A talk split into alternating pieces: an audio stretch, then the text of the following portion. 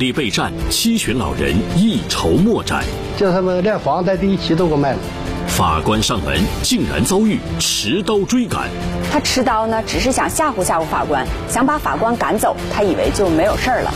是谁如此胆大妄为，以身试法？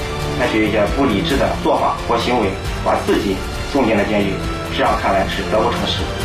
欢迎收看本期《法治天下之无知的冲动》。讲述典型案例，传播法治声音，欢迎各位收看今天的《法治天下》，我是罗旭。在二零一四年的八月六号，吉林省的农安县啊，发生了一起暴力抗法事件。当时执行法官呢，被对方拿着刀追赶。那么，这到底是一起什么样的案件？案件的台前幕后又有哪些故事呢？我们进入今天的《法治天下》。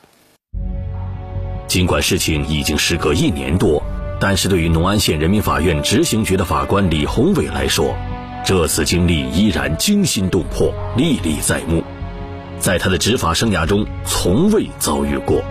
他为什么这么反应？我到现在也不明白。李宏伟还记得那天，他和同事一大早就开车下乡了。他们这次要到青山口乡江东王村李殿军家去执行一起案件。李宏伟和同事来到李家后，说明来意，希望李殿军能够配合工作。当时一切似乎都很正常，没什么特别。当时的表现呢还比较平静，就跟着我们上车了。上车以后，忽然之间就态度有所转变，说我得下去跟我媳妇说一声。李宏伟当时并没来得及多想，立即下车跟了过去。谁知事情就在这时发生了。跟他进屋以后呢，他到屋以后，在炕上放了一把。切西瓜的刀，直接奔刀去，拿起刀了，二话不说就转过头来就奔奔我来了。事发太突然，法院的执行法官李宏伟呢，绝对没想到被执行人拿着刀去追赶他。那么李殿军为什么要拿着刀追赶李宏伟法官呢？这一切背后又有什么不为人知的隐情呢？我们今天请到了这起案件的承办法官，吉林省农安县人民法院的高维杰法官，有请高法官。高维杰，吉林省农安县人民法院助理审判员，曾荣获农安县人民法院优秀法官、百姓与法栏目优秀工作者等荣誉称号。高法官你好。嗯，罗西你好。嗯，高法官李殿军是一个什么样的人？他怎么会面对法官居然拿起了刀呢？啊，李殿军是咱们吉林省农安县江东王村一名普通的。村民平时以种地为生，他本身呢受教育文化程度就不高，再加上他与这个申请执行人张明俊之间的矛盾由来已久，积怨已深，所以当咱们执行法官到他家中去执行案件的时候，李殿军就把这种不满的情绪转嫁到咱们法官的身上，因此他这个不满情绪瞬间爆发，导致了他这种持刀威胁法官这种过激的行为。那么李殿军呢，到底是因为什么行为啊被列入了执行名单呢？我们这儿有一个短片，一起来看一下。说起这桩案件的源头，还要追溯到十多年前江东王村的集体土地分地事件。江家二亩地吧，我分七分五，那家户分九分一分九，刘占义分五分。张明俊老人今年已经七十多岁了，是吉林省农安县兴隆岭村的村民。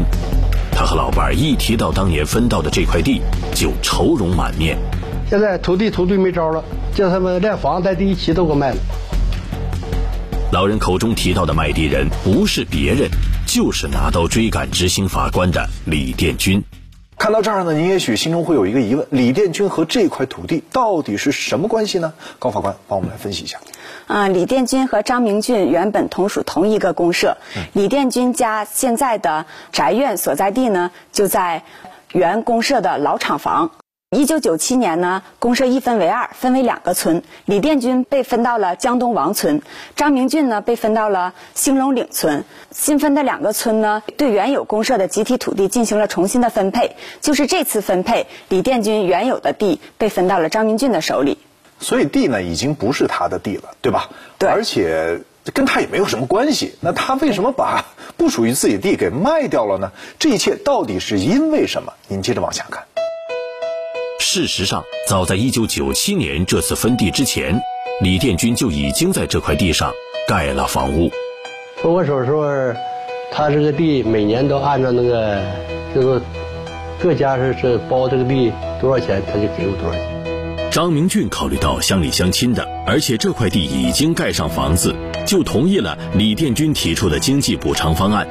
按照当地土地承包的价格算下来，每年给张明俊三百元。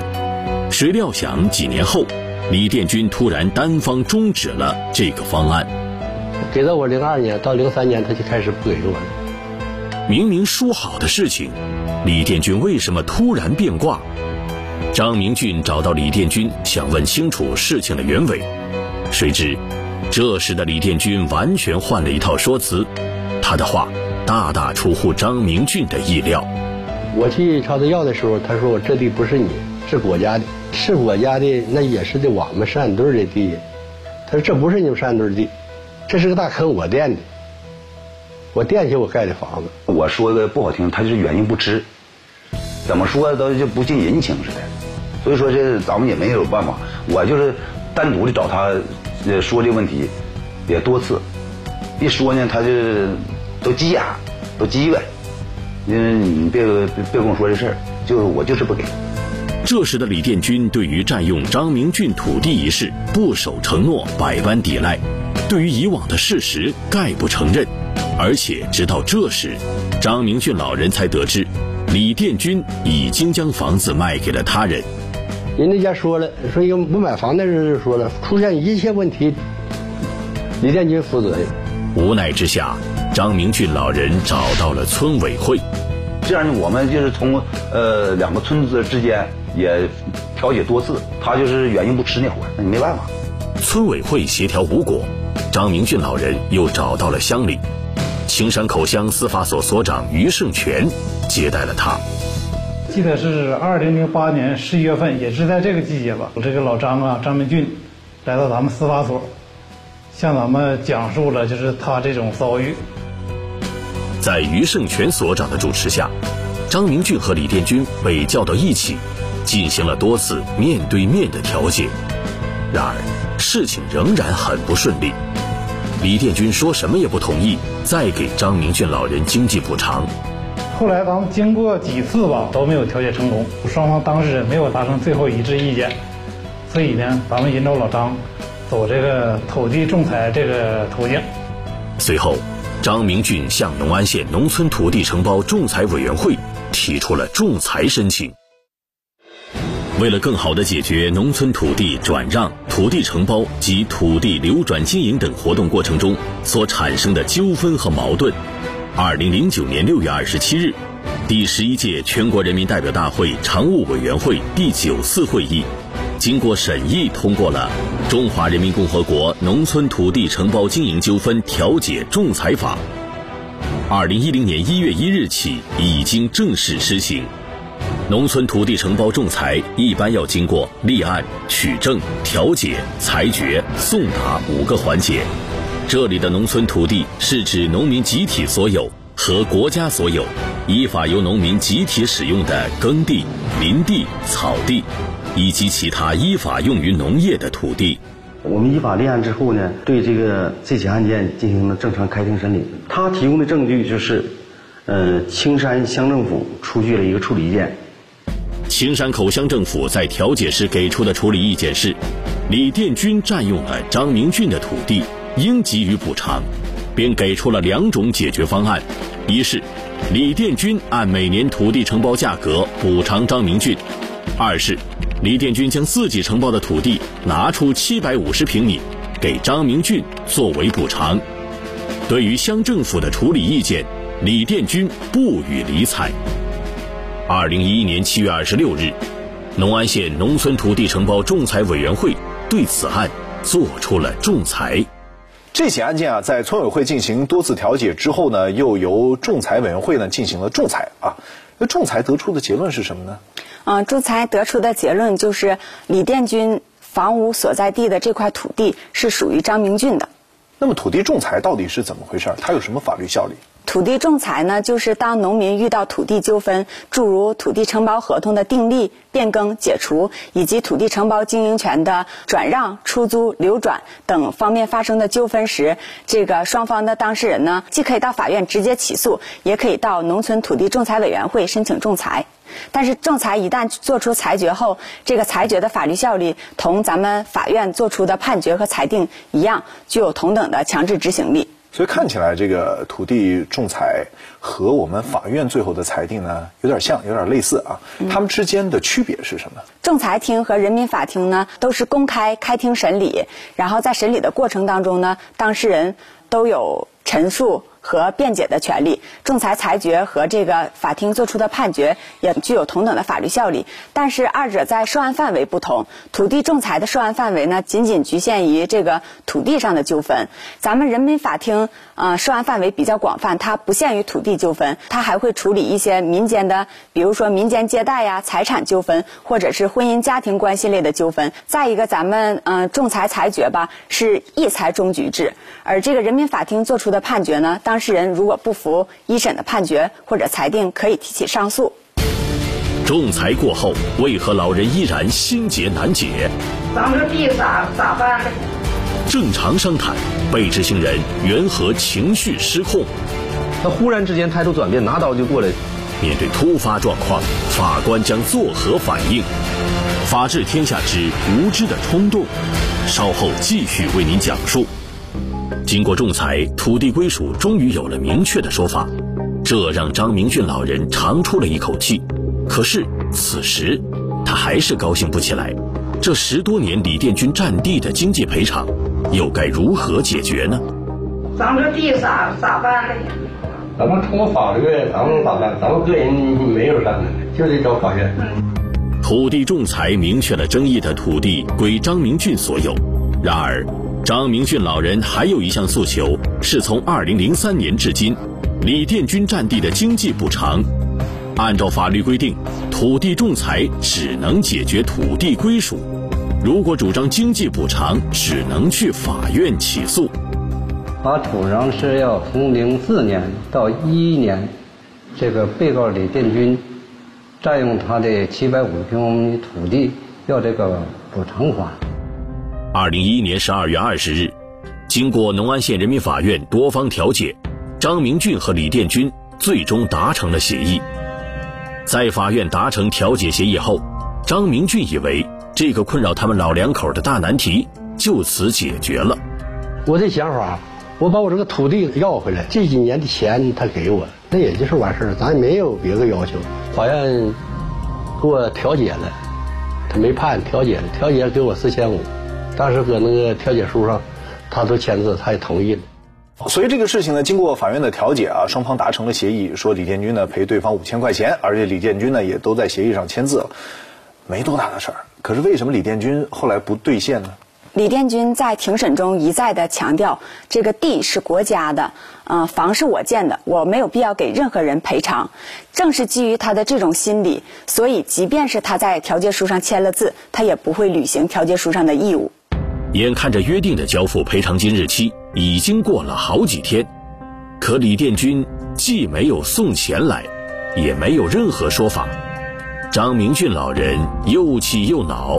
只得到法院申请强制执行，被执行人呢没有任何反应，也没有履行判决，那么申请人就向法院多次来催案，然后因为他已经没有申报财产了，按照法律规定，应当对他实施拘留和罚款。就在李宏伟法官和同事去找李殿军配合执行时，发生了李殿军持刀追人事件。李殿军过激的举动，让办案经验丰富的李宏伟法官大为吃惊。事儿本身就不大，我们去的时候也是跟他心平气和在谈。他忽然之间态度转变，拿刀就过来，这确实出人意料，想都想不到。不赔也就算了，可是令人难以理解的是，面对执行法官李宏伟啊，李殿军居然拿着刀去追赶法官，这到底是怎么回事？李殿军在庭审中供述，他持刀呢，只是想吓唬吓唬法官，想把法官赶走。他认为他拿刀，嗯，执行法官就会害怕，就不敢靠近他了，没有别的恶意。虽然李殿军这么解释哈，但是实际上我们知道，这种就是一种典型的暴力抗法行为。此时此刻，面对突如其来的危险，执行法官李宏伟和他的同事们将会如何反应呢？我们接着往下看。李殿军拿出刀后，李宏伟法官和同事立即决定撤离，并拿出执法记录仪示意李殿军不要冲动。执行厅来了，发生了这个事儿，把人执行厅人拿刀给撵了。当时他怎么撵的，我在场。李宏伟法官由于一边后退，一边还要与李殿军周旋，一不小心摔倒在地。他不曾想到摔大个子，摔大个子他跑到前面跟前，他就拿刀去比划去，扎也没扎，我是没看见。我看他把那个那叫什么什么什么东西，他是一摔把那玩意摔掉地下了，摔掉地下了，他看着那玩意儿，他把那玩意儿捡起就回去。执法记录仪被李殿军拿走，李宏伟法官和同事赶紧到派出所报了案。接到农安县法院法官李宏伟报案，称其在农安县青山乡执行公务时遭到了暴力抗法。警方展开抓捕，疑犯神秘失踪。我们多次秘密到其家中，并没有将其抓获。被执行人锒铛入狱，欠款能否追回？暴力抗法，他将受到怎样的惩罚？法治天下之无知的冲动，继续为您讲述。像李殿军这种暴力抗法、持刀行凶的行为，绝不能姑息。在调查后，农安县警方决定对李殿军进行抓捕。没想到，李殿军早就躲了起来。由于该人呢，对村屯比较熟悉，有一种反侦查意识，我们多次秘密到其家中，并没有将其抓获。警方随即调整了抓捕方案，最后民警在村子的一个小卖店里将李殿军抓获。直到审讯时，李殿军仍然没有意识到事情的严重性。在审讯的过程中呢，李殿军呢，对他这种行为呢，未感到一种过多的说以为是犯罪行为。案件侦查终结后，很快被移交到了检察院。事实清楚，证据确实充分，以被告人李殿军，呃，犯妨害公务罪，向农安县人民法院起诉。二零一四年十一月二十五日，农安县人民法院公开开庭审理了此案。庭审中，面对公诉人的指控，李殿军辩解说，自己拿刀只是想吓唬吓唬执行法官。高法官，李殿军的这种辩解，您觉得站得住脚吗？嗯，法律调整的重点不在于思想。而更重要的是在于行为。李殿军虽然辩称他只是想吓唬吓唬法官，让法官不敢靠近他，他把法官赶走，他以为就没有事儿了。但实际上呢，他确实是做出了他持刀威胁恐吓咱们的执行法官。他既然做出了这种行为，就已经触犯了法律，就必然会受到法律的制裁。法庭经过审理认为，本案事实清楚，证据充分，当庭作出了判决。依照《中华人民共和国刑法》第二百七十七条一款、第六十七条三款，判决如下：被告人李殿军犯妨害公务罪，判处有期徒刑一年六个月。闭庭。后悔不懂法，不知道犯法，后悔，后悔，冲动拿走。遇到纠纷了，头脑不冷静，哎，导致。纠纷升级，乃至发生刑事案件，包括有的是轻伤、重伤，甚至呃极个别的还造成人员的伤亡，这都是呃非常理智。的，也都会受到相应的法律制裁。因为这个案件呢，它属于三年以下有期徒刑。由于被告人当庭认罪、悔罪，给予了酌情从轻处罚。我们看到，这回李殿军犯的可是妨害公务罪啊。呃，一般的这种案件呢，好像都是拒执罪哈，拒不执行法院判决罪。但为什么这起案件是妨害公务罪？妨害公务罪呢，就是指以暴力威胁的手段和方式，阻碍国家机关工作人员执行职务的行为，情节比较严重。而这个拒不执行判决裁定罪呢，就是指。有能力执行而拒不执行的行为，这种行为大多数嗯表现为欺骗、隐瞒、消极抵制，或者是无理取闹等方式，而不一定是以暴力的手段。而本案中呢，李殿军他持刀追赶法官，情节比较严重，显然是一种暴力的抗法行为，他符合妨害公务罪的构成要件，因此他构成妨害公务罪，而非拒不执行判决裁定罪。所以这个案子算是判完了。对。那么李殿军欠张明俊的钱，最后偿还了吗？因为本案呢，是因为在执行过程中发生的刑事案件，所以这个案件呢，因为。嗯，李殿军入狱服刑而暂时终止了。李殿军欠张明俊的钱也没有还清。那么，在李殿军刑满释放之后，如果他继续不履行他的义务的话，那么会不会以拒执罪来对他进行处罚？如果李殿军刑满释放出狱之后还是不还钱的话，这个。张明俊可以继续要求李殿军还钱。如果李殿军仍然不还钱，张明俊可以到法院继续申请法院强制执行。李殿军和张明俊之间在法院进行达成的是调解书，所以这个李殿军即使一再的拒不履行他调解书上的义务，他也不会构成拒不执行判决裁定罪，因为拒不执行判决裁定罪是专门针对于。判决，法院作出的判决和裁定的，而非调解书，因此李殿军不会构成拒不执行判决裁定罪。但是如果李殿军仍然以这种呃暴力的手段来阻碍国家机关工作人员进行执行职务的行为，他有可能还会涉及的罪名仍然是妨害公务罪。在采访中，记者看到张明俊老人家中只有简单的生活用品。十一月的北方，天儿已经很冷了。张明俊老人的屋里也没有生火，屋内气温很低。对您的家庭有影响吗？咋没有影响？都这恨不得要都不行了，都没有钱花，这儿子媳妇都出打工去。那么，对于李殿军拒不执行归还土地的事，村民们都是怎么看的呢？拿刀行凶了，你法院来执行的情况，他有弄的话有武的，好像跟你有点。法律上有点过不去的，我这没啥文化，我这么想的？如果说的我占地了，种人多少地，百分之百人正常包地，我给人多少钱？怎么看那种人地，你地盖上园子，那你就得给人钱呗。依靠土地生活的张明俊老两口，因为失去了收入来源，生活上十分拮据，现在只能在乡上租房居住。我得脑血栓，他是高血压，这两个人。